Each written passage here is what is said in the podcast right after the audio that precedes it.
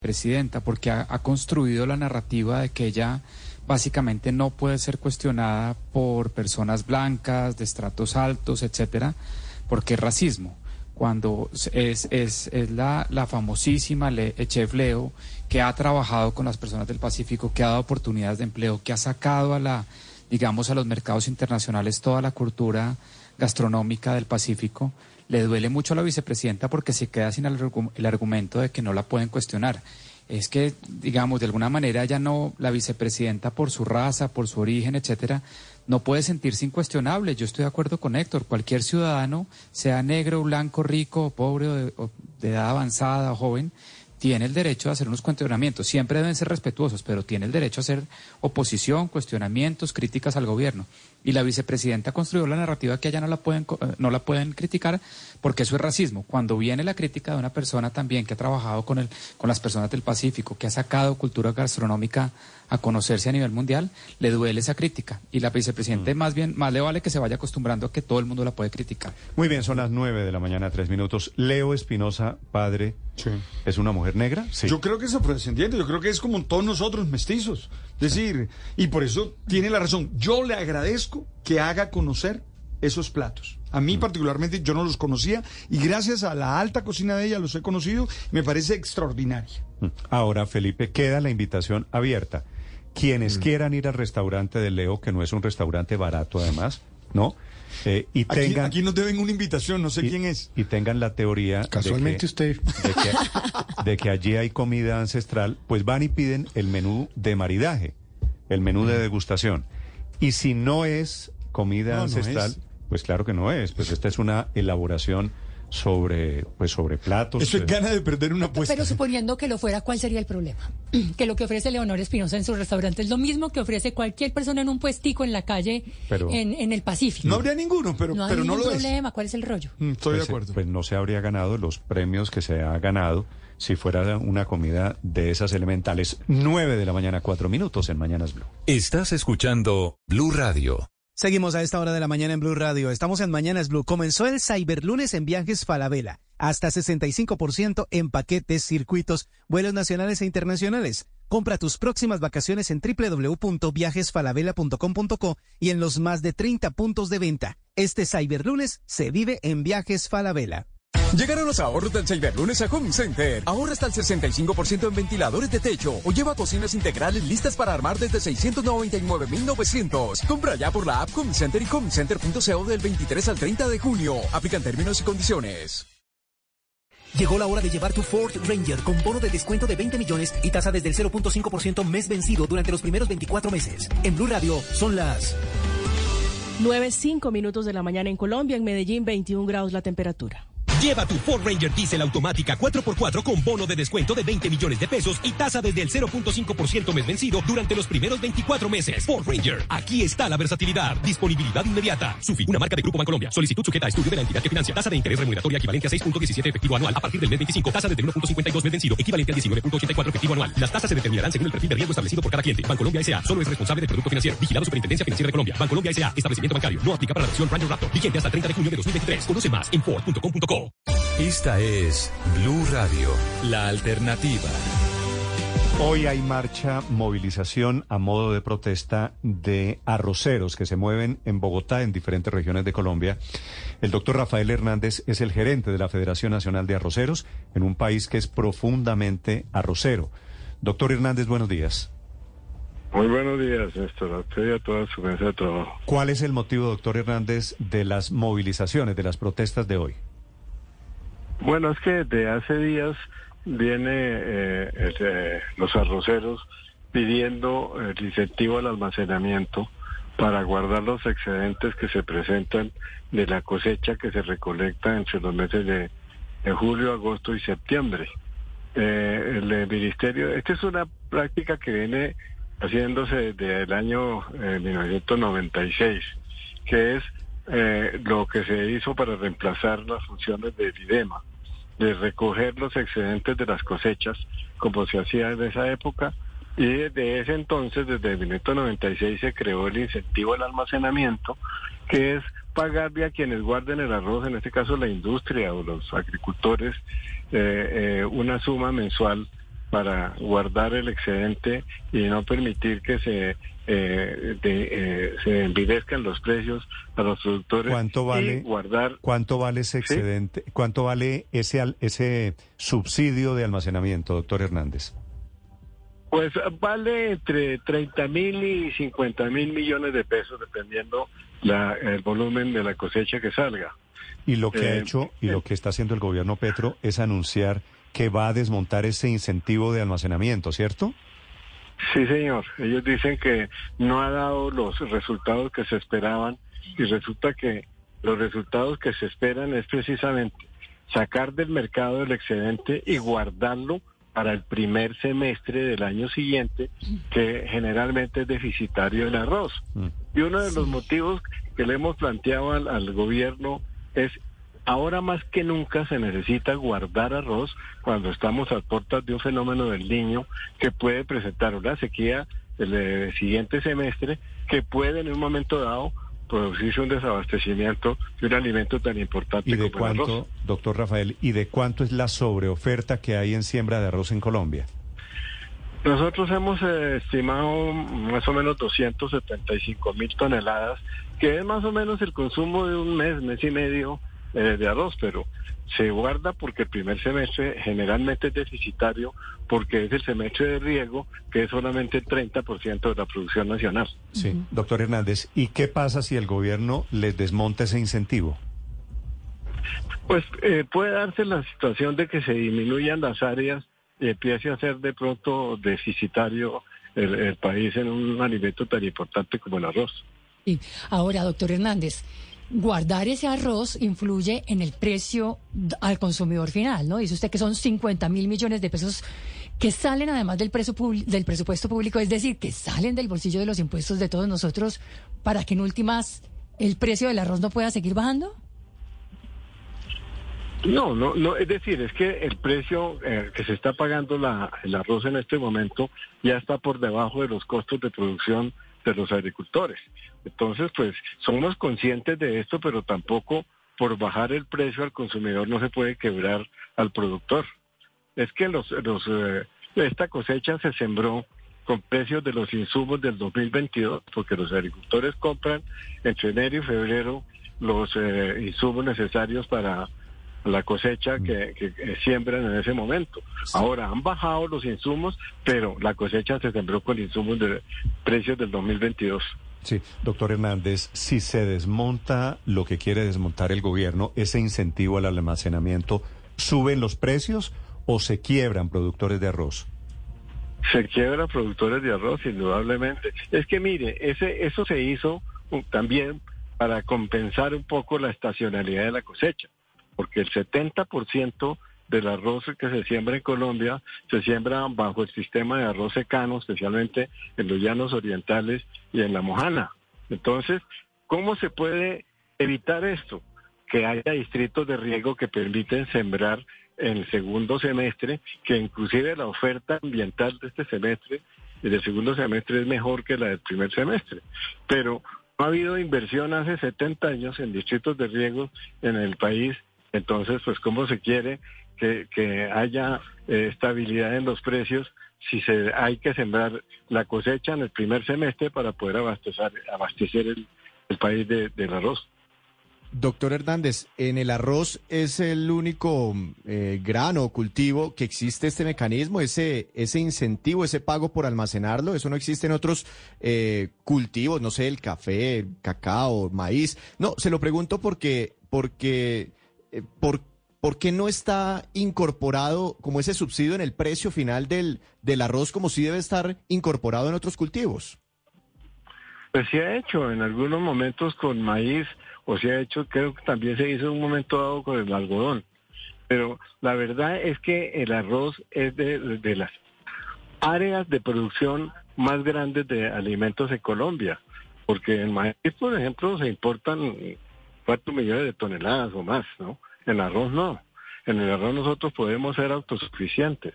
Pero es que mire, no es solamente un problema del arroz, es un problema de toda la agricultura en Colombia, que se dice que por qué no nos abastecemos suficientemente de, de, ciertos productos, es porque no hay las condiciones en el campo para poder tener una agricultura eficiente. No hay distritos de riego, los pocos que hay se hicieron en los años 50. Mm. Doctor Hernández, eh, si se quiebran productores de arroz, ¿sería una quiebra de los grandes, que yo no sé, deben ser tres o cuatro grandes jugadores de la producción de arroz en Colombia? No, el, el a ver, en, el último censo arrocero, el 67.8% de los productores son menores de 10 hectáreas. ¿Y esos son los que están en riesgo? Están en riesgo todos, los grandes, los medianos y los pequeños. Es que los costos de este año han sido grandes como lo fueron en el año pasado por lo que les expliqué al comienzo de la, compra de los insumos en el primer y segundo mes de, del año. Eh, yo pienso que abandonar el gobierno a los arroceros en este momento es llevarlos a que se quiebren y a que haya menor producción de un alimento tan importante como el arroz. Sí, ¿qué les dice a ustedes, doctor Hernández, la, la nueva ministra de Agricultura, la ministra Mojica? Que eso no funciona, que eso no sirve para nada, pero es que ni siquiera nos ha escuchado. Yo le he pedido a la ministra dos veces que me reciba precisamente para ilustrarla en todo lo que tiene que ver con el arroz, pero no me ha recibido. Lo recibió en un grupo grande de agricultores donde no hubo la oportunidad de, de, en suficiente tiempo para presentar nuestros programas y todo lo que tenemos. Y resulta que no es cierto que eso no haya funcionado. Eso es lo que ha permitido que en Colombia eh, seamos, podemos ser autosuficientes en arroz y que los precios no, no se disparen como ocurrió en alguna oportunidad que el precio, cuando dependíamos de las importaciones, el precio subió de 280 dólares la tonelada a mil dólares. Mm. Eso es lo que no debe volver a pasar. Pero curiosamente es el contrabando de arroz que entra principal mente de Ecuador y que hace que casi un 20% del arroz que se consume en el país sea de contrabando, lo que ayuda en últimas a que los precios no sean más caros. Doctor Hernández. No, no, no. En este momento Ecuador es deficitario y está pidiéndonos arroz a Colombia. Los precios de Ecuador y de Perú están mucho más altos que los precios de Colombia. Doctor Hernández, eh, pues de momento ustedes eh, quieren ser escuchados, se van a manifestar, pero ¿han pensado en algún momento en un paro arrocero? Bueno, es que la federación no promueve paros ni ese tipo de, movimientos. Este es un movimiento por, de los propios agricultores que se sienten en este momento desprotegidos y en peligro de, de, quebrarse. Eso no es un movimiento eh, patrocinado por la federación. Nosotros siempre hemos sido amigos del diálogo, siempre hemos hablado con el gobierno, siempre nos hemos puesto de acuerdo con el gobierno y con la industria. Pero este año cambiaron todas las reglas y mm. un incentivo como este no se puede desmontar de un, solo golpe. Doctor Hernández, ¿cuáles, ¿cuáles son los departamentos, los grandes productores de arroz en Colombia? Tolima y Meta, me imagino, ¿cierto? El 80% del arroz de Colombia se produce en Meta, Casanare, eh, Tolima y Huila. ¿Y los que vienen a protestar hoy a Bogotá son productores de, de arroz de estos departamentos? Sí, señor, de, Meta, Casanare y del Tolima y el Huila. ¿Y usted, ¿Y usted calcula una movilización que tan grande hoy o cómo le están planeando? No, eso pueden ser eh, mil o mil quinientos eh, agricultores. Usted sabe que desplazarse desde las zonas productoras hasta Bogotá no es fácil, pero lo que ha ocurrido es el desespero que tiene la gente. Están todos ansiosos porque la cosecha se empieza a recolectar ahora en el mes de julio. Mm, vale, pues esperemos a ver cómo sale. Le deseo suerte. Es un gremio insatisfecho. Son 500 mil familias que viven directa o indirectamente de la producción de arroz en Colombia. Gracias por acompañarnos. Gracias por la explicación, doctor Hernández. Ustedes muy amables. Estás escuchando Blue Radio. Seguimos a esta hora de la mañana en Blue Radio. Estamos en Mañanas Blue. Comenzó el Cyberlunes en viajes Falabella. Hasta 65% en paquetes, circuitos, vuelos nacionales e internacionales. Compra tus próximas vacaciones en www.viajesfalabella.com.co y en los más de 30 puntos de venta. Este Cyberlunes se vive en Viajes Falabella. La reactivación del campo en el Atlántico avanza a toda marcha con la consolidación de tres pilares propuestos por la gobernación, como tener agua en el distrito de riego 24-7, la financiación a través del incentivo de capitalización rural que reciben los campesinos y la compra segura de sus cosechas. Así lo destaca la gobernadora del Atlántico, Elsa Noguera. Nuestros campesinos están felices porque dejaron atrás el monte y los trupillos y hoy tienen tierras cultivadas y prósperas y están llevando platica a la casa. El sur del Atlántico ya está recogiendo su primera cosecha de limón Tahití, permitiendo que los pequeños productores que se vincularon al proyecto hace menos de 18 meses estén hoy generando una dinámica productiva en la región. Seguimos a esta hora de la mañana en Blue Radio. Estamos en Mañanas Blue. Últimos días Red Sale Avianca. Ofertas a destinos nacionales desde 88 mil pesos por trayecto e internacionales desde 83 dólares por trayecto. No esperes más. Tu próxima aventura te espera. Compra en avianca.com antes del 30 de junio. Aplican términos y condiciones. Esta es Blue Radio, la alternativa. El presidente Putin desde Moscú admite esta mañana que el grupo Wagner, estos mercenarios, los paramilitares que se rebelaron el sábado de la semana pasada, eran financiados plenamente por el Estado ruso. Noticia del momento, Silvia, desde Europa. Sí, Néstor, y esto demuestra que eh, se está complicando las cosas de Rusia y de Rusia con el mundo. Es sabido, se sabía que gran parte de la fortuna de eh, Yevgeny Prigozhin venía de ayuda del Estado ruso. De hecho, él se hace amigo de Vladimir Putin después de salir de la cárcel y estar vendiendo hot dogs en la calle.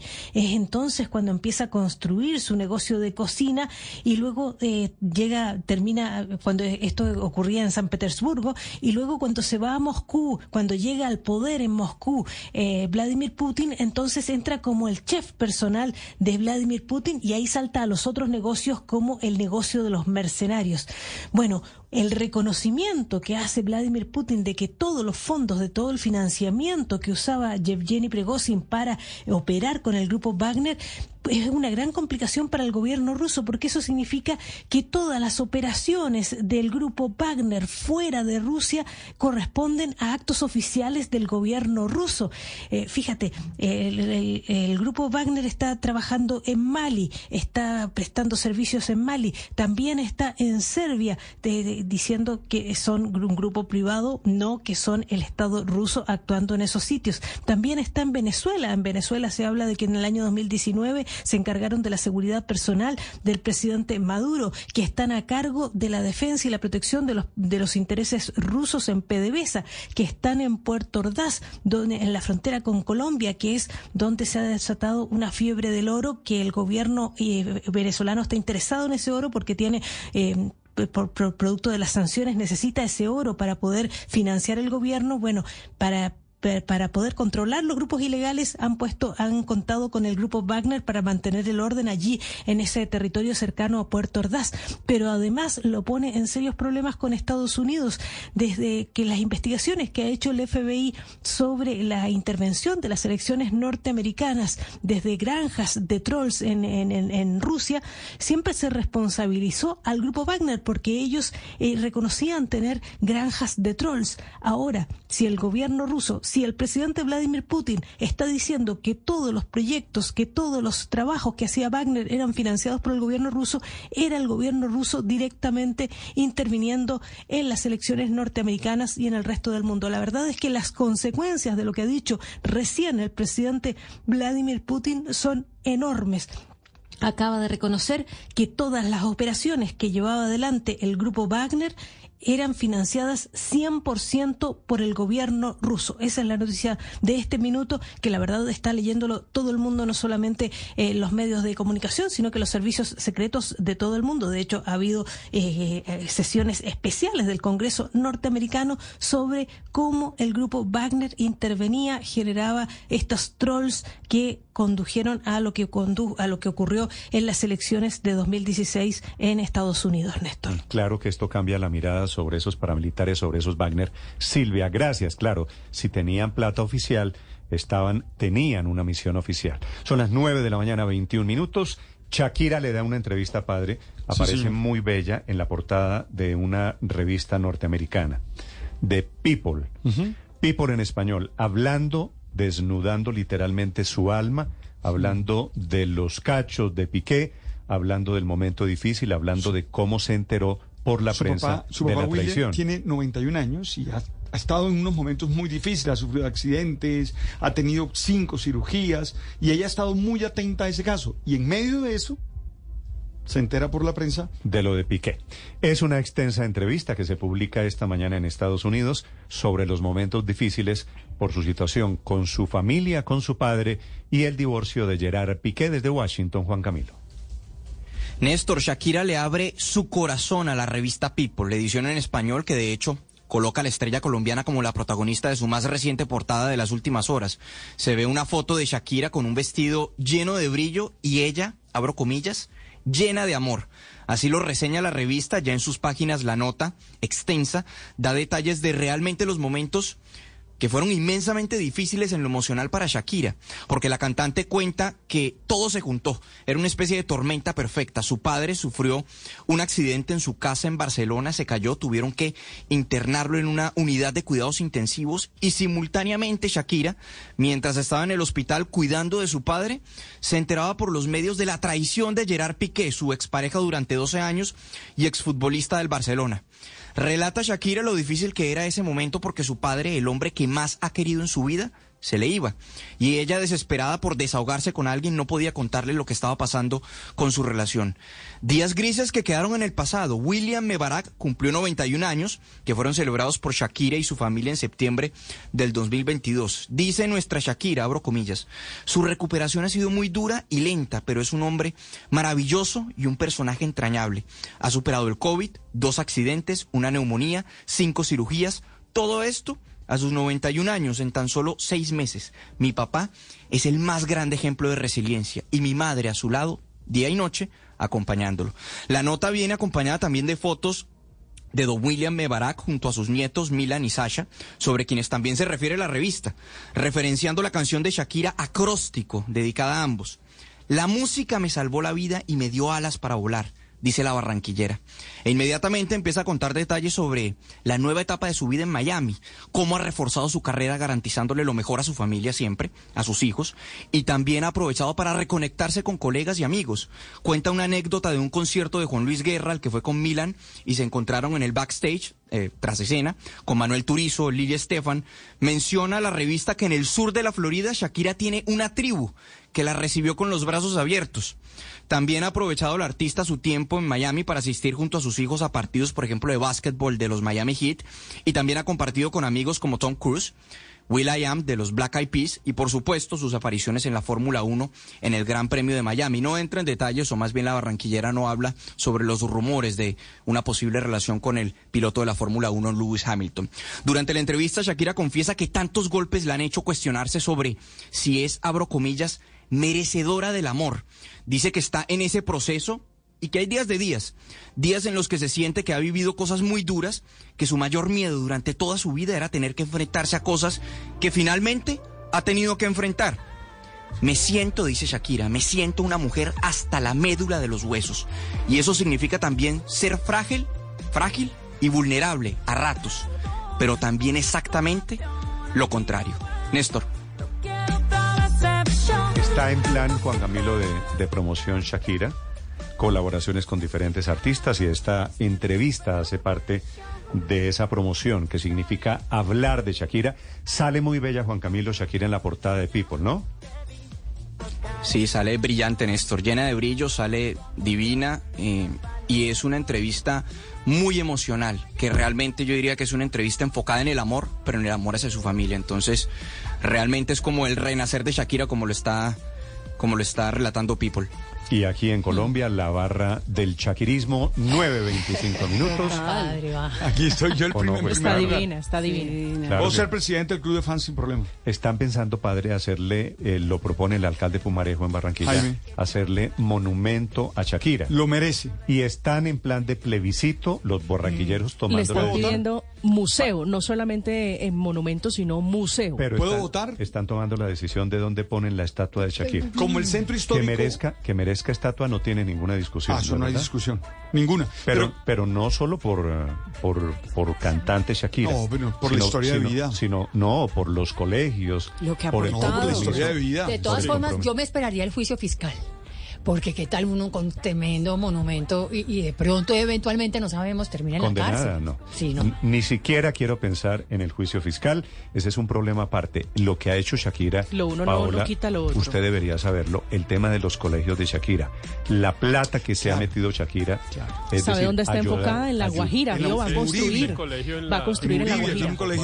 Solamente en lo, Cartagena. lo- lo que ha puesto En- Shakira Pies es, en es de muchos millones de dólares a través de su fundación. Bueno, yo Así voto que- por el Paseo Bolívar, Son- porque como hay que... re- Son dos colegios en Cartagena, Hay que dos ver- más en Barranquilla y uno en, eh, y uno en La Guajira por ahora. Pero unos megacolegios Claro. de una altísima calidad. Héctor, en la A mí, playa pero tiene uno en- me en- parece que me... Eh, tiene uno en la playa, en el corregimiento de la playa en Puerto Colombia, extraordinario. Claro, Eh, Héctor, yo creo que para recuperar el centro histórico, ese, ese monumento, Ese estatua, monumento hay que debe ponerlo estar en, cualquier la- parte, ahí en, la mejor, en el mejor sitio de Barranquilla. Yo hay que diría ponerlo. que en el pero, Bolívar. pero ¿qué hacemos para que no se siga equivocando en la escogencia de pareja? Es que yo vivo angustiado, No, es que me libre, levanto todos los libre. días a ver. Bueno. No, no, ella es libre, sí, Hamilton obvio que yo no estoy diciendo que no sea libre, pero ¿qué hace? Hamilton está lindo, pero tiene 10 años menos que ella y eso Y es, es un tres veces eso más rico que termina Piqué, mal. entonces ¿Y también qué? perfecto. Pero ¿y qué? Déjela que ella tiene Eso derecho. termina mal. Ella tiene derecho a salir. No, ella pero le a seguir el sufriendo, no, ella colágeno. tiene En el malecón, derecho, Néstor. sí, El colágeno, el colágeno son los más Le jovencitos. gusta el colágeno y la tienen divina además. Sí, ¿Y le gustan no le gusta el jovencitos. colágeno? Sí, pero, 9, pero la hacen 27 su- pero la hacen sufrir, la hacen Viene, sufrir. no, pero, pero fue, a ver, Pero nos ha dado muchas canciones con ese sufrimiento. Ella y Piqué fueron felices en algún momento. 12 Lo que pasa- años. Lo que pasa es que Pero las relaciones se poquito, acaban. eso Cuando usted añitos, y el día ya. esté lejano termine su relación con Laura, No, nadie le puede decir que que usted se me- equivocó. Eso será el día que me muera. Eso no, será el no, día que por me eso. muera. Pero lo mismo, Eh, lo mismo se dice en todas las parejas. Pero no se meta en eso, deje a Shakira quieta, que ella tiene derecho a tomar la decisión de con quién está. Le decía, el monumento a Shakira es el motivo del plebiscito que hay en Barranquilla, alrededor de la ubicación, la estatua que viene para Shakira, Vanessa. Sí, Ricardo, eh, Néstor, muy pronto se va a abrir la, la gran plebiscito, el gran plebiscito, como le está diciendo usted, para consultar a los barranquilleros dónde quiere que se ubique esta estatua que será realizada por Gino Márquez, el mismo artista plástico que se encargó de elaborar la estatua del Joe Arroyo que está ubicada en la calle 72 con carrera 46, afuera de una de las principales estaciones del sistema de transporte masivo Transmetro que seguro muchos de ustedes han visto en redes sociales. Pues se trata de una escultura que tendrá 6.20 metros de altura. Será realizada en bronce y con esto se buscará dar una mejor representación del cariño que Barranquilla le tiene a, Shakira, porque recordemos que ya hay una estatua ubicada en las afueras del Estadio Metropolitano de Barranquilla que fue realizada en el año 2006 y que en realidad dejó mucho por desear. Esa es una estatua que tiene cerca de 5 metros de altura, pero que poco se toman fotos allí. Y precisamente ahí está el elemento con el que buscan hacer este aporte a la ciudad con esta nueva escultura, porque quieren crear más focos de turismo, que la gente encuentre más motivos para visitar la capital del Atlántico y así hacer uso de los diferentes servicios que la misma ofrece a través del turismo, de la visita al malecón el- del río y otros espacios. Esto es un homenaje que se le hace por el aporte que ella ha realizado a su ciudad natal a partir de la inversión en la construcción de dos megacolegios en Barranquilla, uno ubicado en el corregimiento la playa y otro en el barrio El Bosque. Son los grandes aportes que esta barranquillera ha realizado y por la que le quieren hacer este homenaje con esta estatua de 6.20 metros de alto que se hará en bronce y que ya tiene en estos momentos una fase de alistamiento dicho proceso. Te volviste más dura. Las mujeres ya no lloran, las mujeres facturan. Estás escuchando Blue Radio. Aprovecha y ahorra con el Cyberlunes en Home Center. Ahora hasta 40% en asadores a gas. Y lleva pisos porcelanatos desde 52,900 por metro cuadrado con tus tarjetas del Banco Falabella. Compra por la app Home Center y homecenter.co del 23 al 30 de junio. Aplican términos y condiciones. Disfruta de cualquier comida sin preocupaciones. En la rebaja Droguerías y Mini Markets cuidamos tu digestión. Aprovecha del 15 al 30 de junio descuento hasta del 20% en referencias seleccionadas de productos para tu estómago. Aplica en todos los canales de compra. Patrocinan Gastrofaz, Hidrosin Plus, Electrolit y Antax. La rebaja para todos, para siempre. Las victorias y derrotas, la pasión y la afición en juego y los datos de lo último en deportes se lo presenta Mañanas Blue. Tenemos las 9 de la mañana, 31 minutos. A esta hora la información deportiva en Mañanas Blue.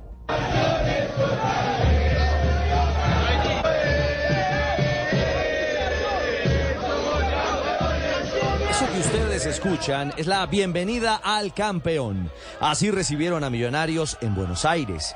El equipo azul arribó al aeropuerto de Ezeiza en medio de cánticos, pancartas, banderas y el afán de los aficionados que pedían fotos y abrazos a los jugadores que alcanzaron la estrella 16 en el Campín ante Atlético Nacional.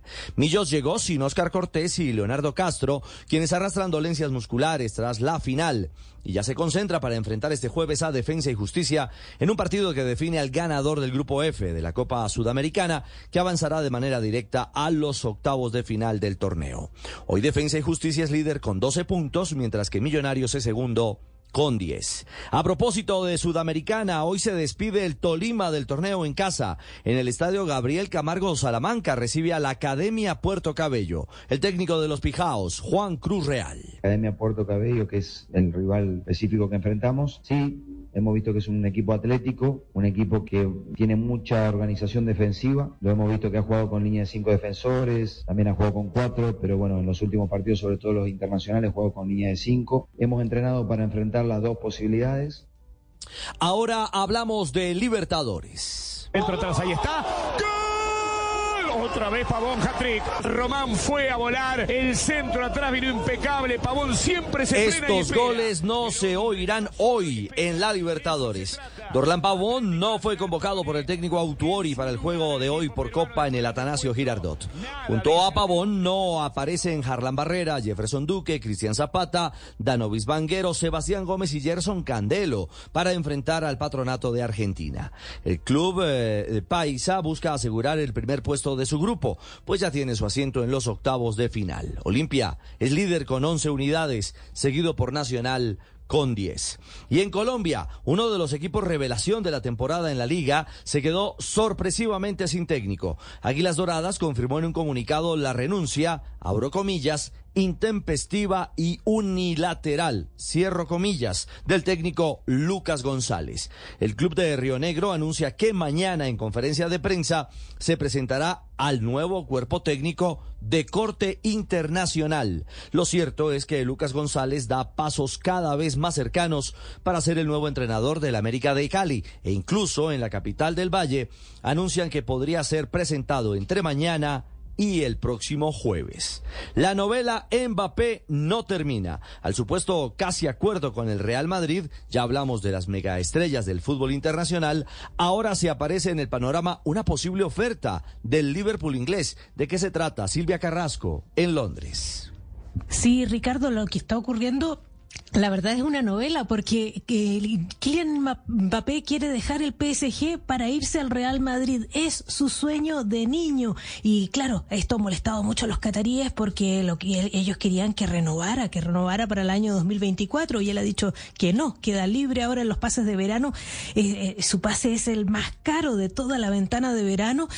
Eh, pero ahora le sale al camino la oferta del Liverpool y una oferta mucho mayor que la que está haciendo Florentino Pérez en el Real Madrid, o sea, por 300 millones de dólares. Vamos a ver cómo se resuelve esto, a ver si la chequera de Florentino puede dar más, pero la verdad es que la oferta del Liverpool está sobre la mesa, ya es oficial, aparece en la página web del Liverpool y Kylian Mbappé tendrá que decidir. La moneda que tiene a su favor, el punto que tiene a su favor Florentino Pérez es que está el sueño de niño de por medio, pero el dinero que hay sobre la mesa es muchísimo. Así que vamos a ver, eh, ojo, que todavía se dice que no podría ser la última oferta, que también habría, no han dicho cuál es, pero que habría un equipo alemán interesado también por este jugador.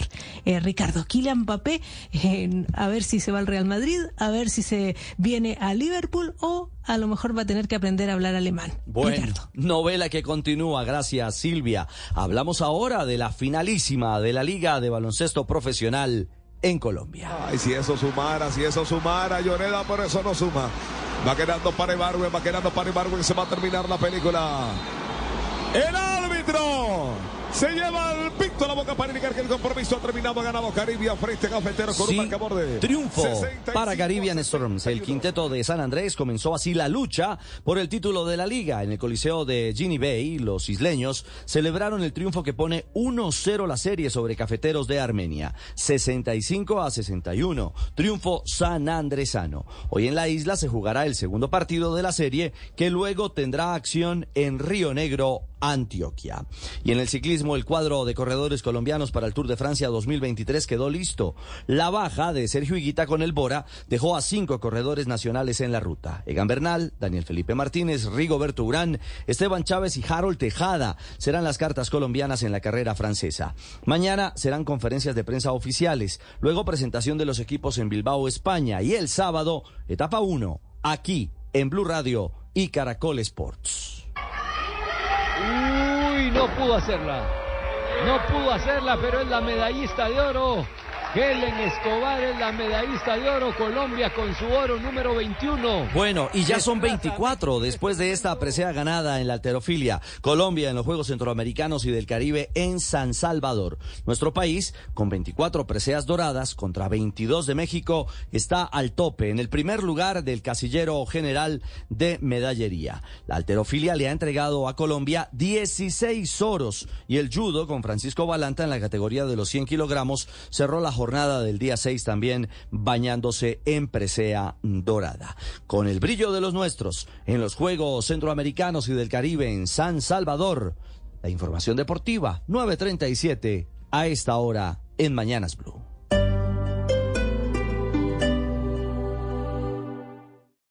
Esta es Blue Radio.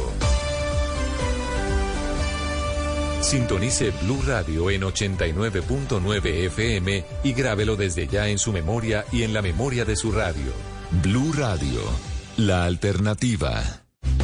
Mujeres, la fibromialgia es una enfermedad incomprendida, pero no una enfermedad huérfana. En IPS Cines contamos con los mejores especialistas y lo más destacado de la medicina biológica para tratar la fibromialgia. Citas 443-7010, 443-7010. IPS Cines, especialistas en medicina biológica. Vigilados para salud. A la una de la tarde, en Blue Radio encuentras información. Es la una de la tarde en punto. Es un gusto seguir con ustedes en Blue Radio. Desarrollo de las historias del día. Donde a esta hora se acaban de tomar, como usted mencionaba, Deportes. en el fútbol colombiano. Música y actualidad. Está hablando a esta hora el presidente. Inicia la tarde con un nuevo aire. Meridiano Blue.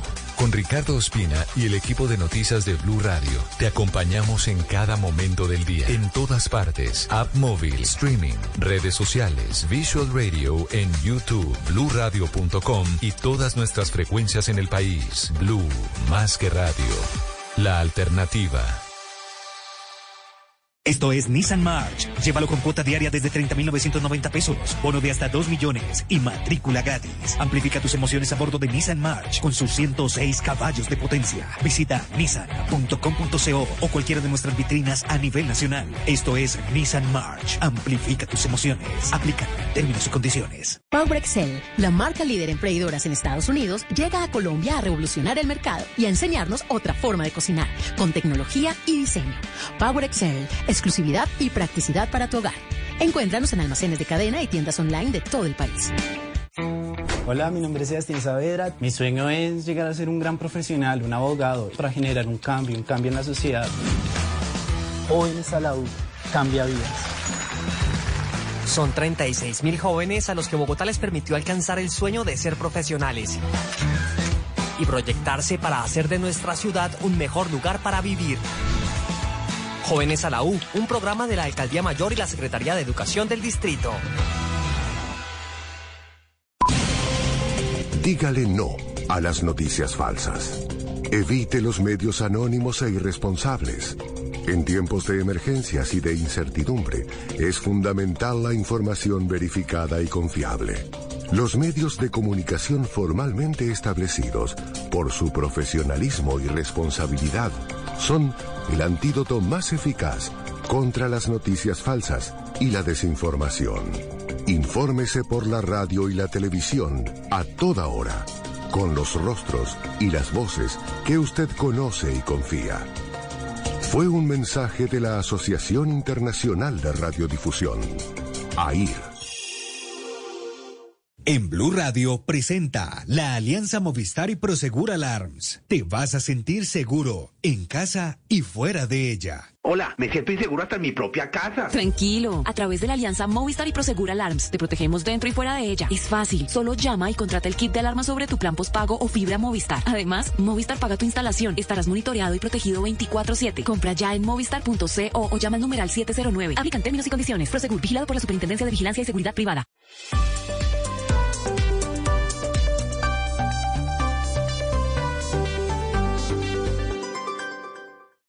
Si acaba de llegar a Blue Radio, esto es lo que está pasando y lo que se ha perdido. Presenta la Universidad de Boyacá. Matricúlese para el segundo semestre de 2023. Ingrese a www.uniboyacá.edu.co.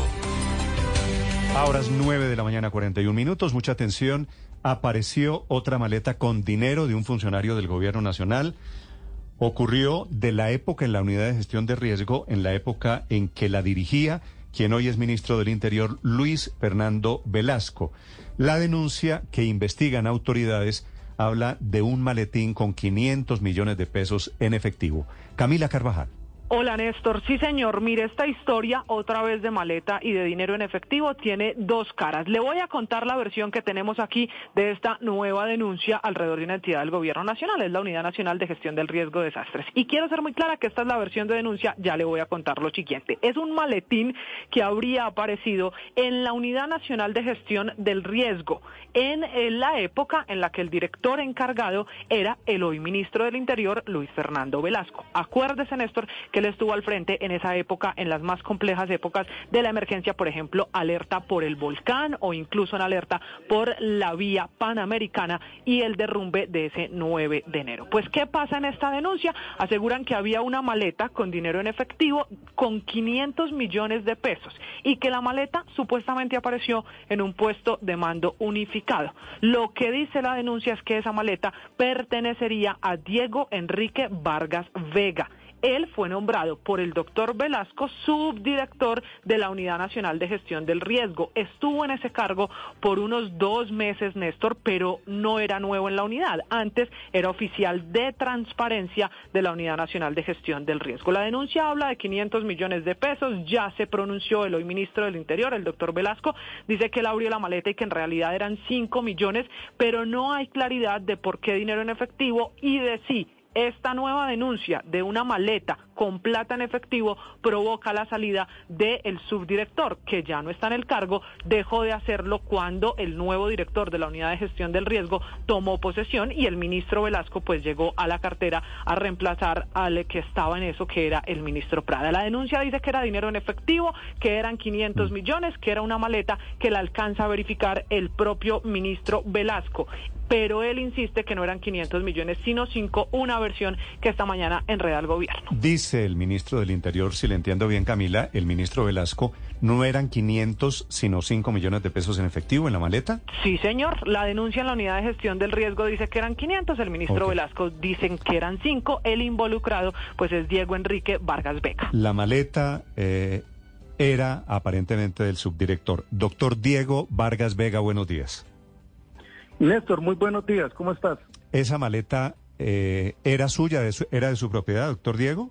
Eh, bueno, primero que todo, pues eh, agradezco de antemano el espacio que me están brindando y bueno, poder venir a aclarar y darles la versión real de toda esta sarta de calumnias, chismes, injurias que se han venido tornando alrededor de este tema. Mm. pero, entonces arranquemos, arranquemos si quiere con una aclaración. Usted era hace tres meses, cuando ocurrió este episodio en abril de este año, cuando encuentran la maleta, en ese momento usted era subdirector de la unidad de gestión de riesgo, ¿cierto? Mm, cuando pasó los hechos, yo no era subdirector y por eso es que pues me permito de pronto en un tiempo corto resumirte qué fue lo que pasó. Sí, señor. Yo me, yo me posesiono el 18 de abril, martes, 18, martes 18, de, abril. Y la maleta es el jueves anterior. Exacto, la maleta fue el 13 de abril, jueves 13 de abril. ¿Qué pasó? Pues ¿La maleta era, era suya, doctor Diego? No, señor. Eh, la maleta era de un amigo mío un amigo mío que al enterarse de que pues a mí me iban a nombrar como subdirector nacional, él vino a visitarme aquí a Bogotá, a desearme pues la mejor de la suerte, la mejor de las energías. Él vino el jueves 13 de abril. ¿Qué pasó? La maleta cuando él llega, él llega con su maletín, con sus pertenencias y él se hace en sala de juntas. Él no se hace en ningún puesto de mando unificado porque en, la sala de, juntas de la oficina de la unidad de gestión de riesgo. Exacto. Sí, porque en, en ahí dice, en una noticia que habían sacado, eh, dice que, que en un puesto de mando unificado, cosa que no es, eh, que es una completa entonces llega, llega su amigo, ¿desde dónde? ¿Desde Bucaramanga? No, de, una parte del país vino a visitar. Yo, pues la verdad, yo eh, sí respeto mucho la privacidad de las personas. Bueno, no, pero, pero le pregunto, le pregunto Bucaramanga porque sé que usted es santandereano, ¿cierto? Soy santandereano, sí, señor, pero no, vino de una parte del país. llega un amigo, ¿ese amigo tiene nombre, doctor Vargas? Sí, por supuesto, tiene nombre, pero vuelvo y te repito, yo respeto mucho la privacidad de las personas y lo que estoy pasando es completamente eh, nefasto, la verdad, contra mi buen nombre y no quisiera que él se, se viera involucrado tampoco en eso. Es simplemente un respeto que yo tengo de privacidad frente a la persona. Entonces llega el amigo desde alguna región de Colombia, usted no me quiere decir el nombre del amigo, y en la maleta del amigo había 500 millones de pesos? Por supuesto que no, por supuesto que no, Néstor. ¿Cómo va a caber en un maletín ejecutivo 500 millones de pesos? Por favor. Entonces, pues para comentarte la situación, la persona llega, él se hace en sala de juntas, ahí entonces él deja su maletín con sus pertenencias, yo me reúno un rato con él, salgo a almorzar, hablamos normal de la vida, charla de amigos, cuando volvemos él me dice, se me quedó el maletín allá en la sala de juntas, yo le digo, no hay ningún problema, si el maletín está ahí, si usted lo dejó, ahí está, porque en la unidad hay cámaras, hay de todo. El único error mío fue entrar, coger el maletín, decirle, tome, aquí está. Dijo, menos mal porque ahí tengo mis medicamentos, porque él venía también aparte de hacerse unos exámenes médicos, y lo de mis viáticos de quedarme semana y media aquí en Bogotá. Y yo le dije, ¿cuánto era? Cinco millones de pesos. Él abrió y efectivamente ahí estaban sus cinco millones de pesos con sus medicamentos y demás, lo que se gasta uno semana y media en Bogotá. ¿Y de dónde sale la cifra? ¿De dónde sale la cifra de que en el maletín había 500 millones de pesos? Néstor, pues es muy fácil. Como lo estaba diciendo Camila anteriormente, yo antes, antes de ser subdirector, yo era oficial de transparencia de la Unidad Nacional para la Gestión del Riesgo, el, el oficial de transparencia. Mm. ¿Cuál fue el único, el único error de nosotros? Querer que las cosas se hicieran bien, querer proteger el erario público de todos los colombianos, procesos que tenían presuntas irregularidades, ponerle solución a eso y hacer que los procedimientos internos administrativos funcionaran de la manera más eficaz y acorde, que lo hicimos siempre. Incluso le pusimos el 100% cuando el, el hoy ministro, el doctor Velasco, asumió como el, el director encargado. Eso fue lo que hicimos. Ahora, ¿esto qué generó? Esto generó que muchas personas internas y externas sintieran demasiadas molestias con este tipo de acciones que, vuelvo y repito, lo único que buscaban era una buena administración de los recursos de todos los colombianos. ¿Usted me está sugiriendo, doctor Vargas, que le hicieron un montaje? Esto, Néstor, o sea, esto no cabe la menor de las dudas. Esto fue un ataque supremamente visceral. ¿Cómo es posible que medios de comunicación, que me parece supremamente irresponsables desde la parte profesional, cojan a una persona, a una persona X, no sé quién será, y crean una versión. La persona pudo haber dicho 5, 20, 30, 100, 200, 500 millones de pesos y una vez cogen sin ningún tipo de argumento, sin ningún tipo de prueba, cogen y lo, y, lo sacan al aire. Pero yo sí le voy a dar una prueba a usted. Señor. La prueba es que cuando a mí me entregan el maletín, como el maletín estuvo todo el día, todo el día en una sala de juntas, claro, pues el maletín generó algún tipo de suspicacia y de sospecha porque todo un maletín ahí todo el día tirado. Mm.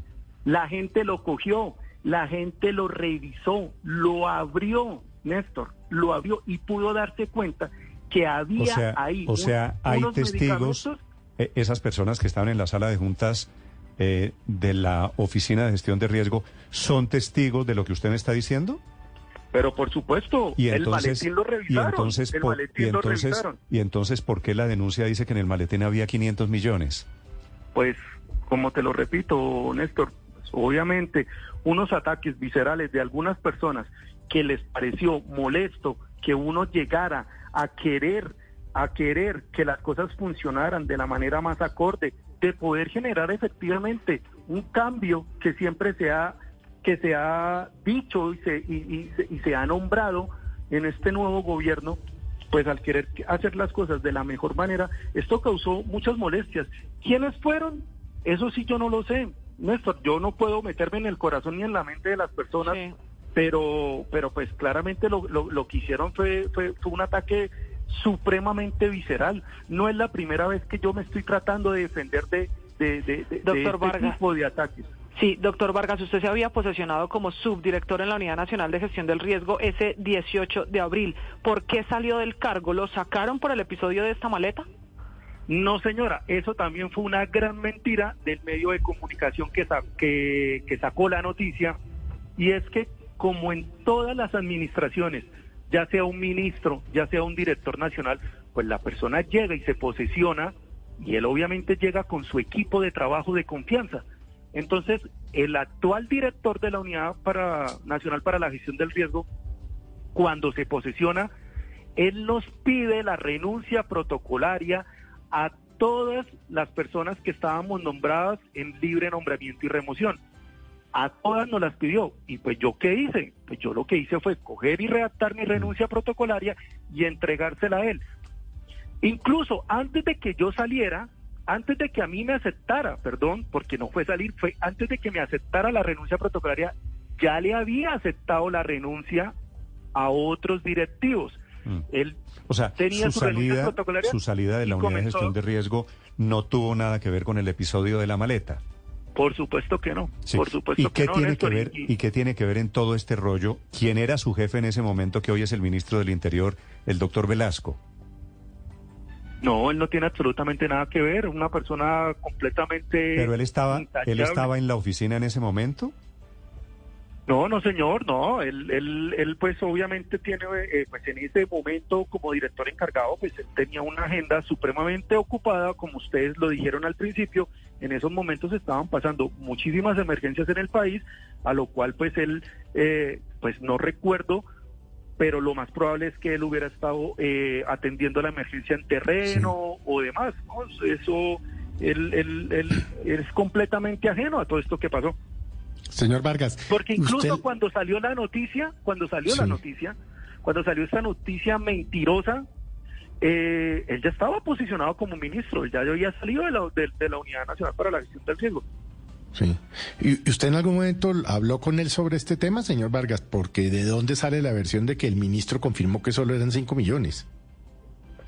Eh, no, pues como te digo, lo que pasa es que internamente hubo testigos, internamente hubo personas que abrieron el maletín.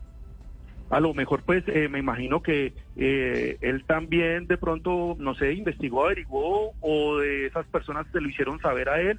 Lo único cierto en esta vida es que entre el cielo y la tierra no hay nada oculto y la verdad siempre, siempre sale a la luz. Y afortunadamente, en, esto, en este caso, la verdad salió a la luz, pues, rápido. A usted lo han llamado Porque- de la oficina que está investigando este tema y usted ha aclarado que el maletín no era suyo, doctor Vargas, que no eran 500 millones, sino 5 millones de pesos. Eh, mm, pues tendrías que decirme qué oficina supuestamente está investigando esto, porque yo no he recibido llamada alguna de, de alguna oficina o de nada de esto, porque es que esto, eh, Néstor, desde, desde el tema probatorio, esto no tiene ni- ningún sustento. Esto, o sea, no tiene ningún tipo de prueba ni nada. O sea, es que esto no, no. O sea, fue algo que, como te digo, fueron eh, ataques viscerales que siempre hicieron. Doctor Vargas, pero suponiendo que fueran 5 millones, efectivamente, ¿quién deja una maleta olvidada en una sala de juntas con 5 millones? Se lo pregunto porque yo cuando tengo 100 mil pesos en la billetera no la suelto. Y usted dice que fueron 5 millones y según la versión que nos acaba de dar, cuando ya está usted almorzando con su amigo, le dice a su amigo, ay, a propósito, se me olvidó en la sala de juntas una maleta. Bueno, pues eh, yo ahí sí no puedo eh, llegar a defender qué tanto cuidado puede tener una persona eh, frente a sus pertenencias personales o no, ¿sí? yo pues en, en, eso sí yo no, no puedo pues, pues a lo mejor de pronto si tú en algún momento estuvieras dentro de la unidad y vieras el voleo, la premura con la que se trabaja ya, a lo mejor de pronto eh, fueras consciente que es normal que a veces uno deje el celular, deje algún tipo de cosas. A mí me pasó muchas veces que dado el, el, el, voleo intenso, mm. utilizando la palabra castiza, a mí el celular muchas veces se me quedó en, pero varios el lugares. Dueño, ¿El dueño del maletín trabajaba en la unidad de gestión de riesgo? No, señor, es una persona completamente externa, vuelvo y te repito, es un amigo que simplemente quiso venir aquí a Bogotá a saludarme, a desearme la mejor de la suerte, la mejor de las energías. Una persona que eh, es amigo mío hace muchísimos años y, y, tenemos un lazo de amistad bastante fuerte. Sí, doctor Vega, ¿a qué se dedica ese amigo con el que usted tiene ese lazo de amistad tan fuerte? No, pues es una persona eh, normal, pues es empresario. ¿Es contratista? Eh, no, no, señora. Que yo sepa, no. Pues no sé, pues yo es mi amigo, pero tampoco le sé la vida privada. Vale. Esta es la explicación del doctor Diego Vargas, que era subdirector de la Unidad de Gestión de Riesgo, aclarando que no era un maletín con 500 millones de pesos en efectivo, que eran 5 millones de pesos, que efectivamente el maletín fue olvidado en la sala de juntas y que el maletín no era suyo, era del amigo que llegó desde algún lugar de Colombia. Es así la versión. Y que no era y que no era su director en esos momentos de que ocurrieron los hechos, ¿no? También no era ni siquiera. Sí, lo que lo que pasa lo que pasa es que usted se posesionaba un par de días después, doctor eh, Diego. Sí, señor.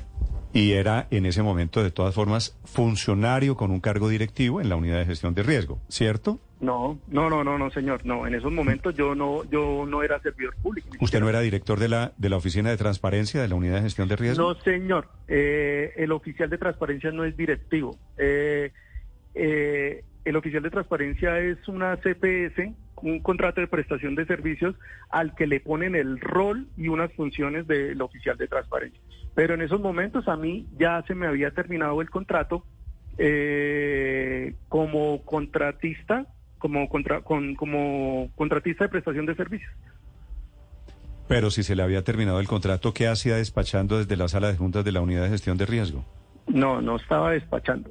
Yo simplemente estaba era pues haciendo el proceso de despachando. A ver, doctor Diego, yo le creo si usted me dice que era un aletín, pero usted estaba despachando porque recibió a su amigo en la sala de juntas de la unidad de gestión de riesgo. Pues yo estaba, yo estaba en la unidad, sí señor, yo estaba en la unidad porque como le repito, estaba en el proceso de empalme. La unidad pues es una entidad completamente eh, monstruosa desde el ámbito laboral y pues yo pues tenía para asumir con la total responsabilidad del cargo pues tenía que ir a empaparme, a recibir los informes, a recibir las tareas pendientes, a recibir lo que tenía que hacer, un proceso de empalme completamente normal. Vale. Diego Vargas, ex subdirector de la Unidad de Gestión de Riesgo, aclarando el episodio del maletín con dinero, un maletín que no era suyo, que era de un amigo y que no eran 500 millones de pesos. Gracias, doctor Diego, muy amable. Néstor, muchas gracias a ti y a todo tu equipo por permitirme pues eh, pronunciar estas palabras y aclarar los hechos eh, frente a estos ataques mediáticos tan calumniosos e injuriosos. De verdad, muchas gracias. Bueno, señor, gracias. Felipe, usted que ha estado tan pendiente del episodio, ¿le quedó claro? Sí, me quedó claro, pero pues la última pregunta que usted dice me, me generó dudas, porque hasta ahí va claro. Pues sí, a la gente hay que creerle, pero es decir, si ya no era empleado, pero dice que estaba en empalme, cuando usted está en empalme, usted reviste, o sea, en empalme para posesionarse, no para entregar el cargo. No sé. ¿Usted, ¿Usted recibe a alguien allí en esa entidad del Estado? No, no sé, no sé a mí. Es que, es que usted hizo la última pregunta y me...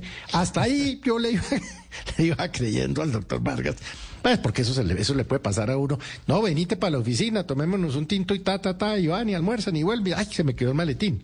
Y se quedó pero el maletín. Está por, sí. pero, pero esa Bueno, última pregunta Fel- suya me generó dudas. No me gusta el misterio alrededor del nombre y del oficio del- del amigo. Pues si es un amigo y no tiene nada que ocultar, mi amigo se llama tal. No, pero, pero y ¿para hace qué los pone? Pero ¿para qué los pone? Yo sí. Yo no, Oiga. yo no. Yo no los pondría. Pero, no lo- sé. No, no sé. Yo, le- único- yo, venía Felipe, creyéndole si y esto- usted me, me si esto es- en esto. Si es una conspiración, como dice el doctor Vargas, si le quieren hacer un daño, pues les mandaron, le, le hicieron un daño porque crean un manto de sospecha sobre la maleta. Y si es alguien que vio la maleta, que solo tenía 5 millones de pesos, alguien se inventó el cuento de que la maleta tenía 500 millones de pesos. Claro. Obviamente Claro. es diferente una maleta con 5 millones a una maleta con 500 millones de pesos en Y efectivo. lo primero, lo primero, Néstor, que se me vino a mí a la mente cuando oí la noticia es como otra maleta con plata, otra maleta con efectivo. Ese, ese tema como que persigue a todo el mundo últimamente. En particular, a ver, en este gobierno ya cuántos temas de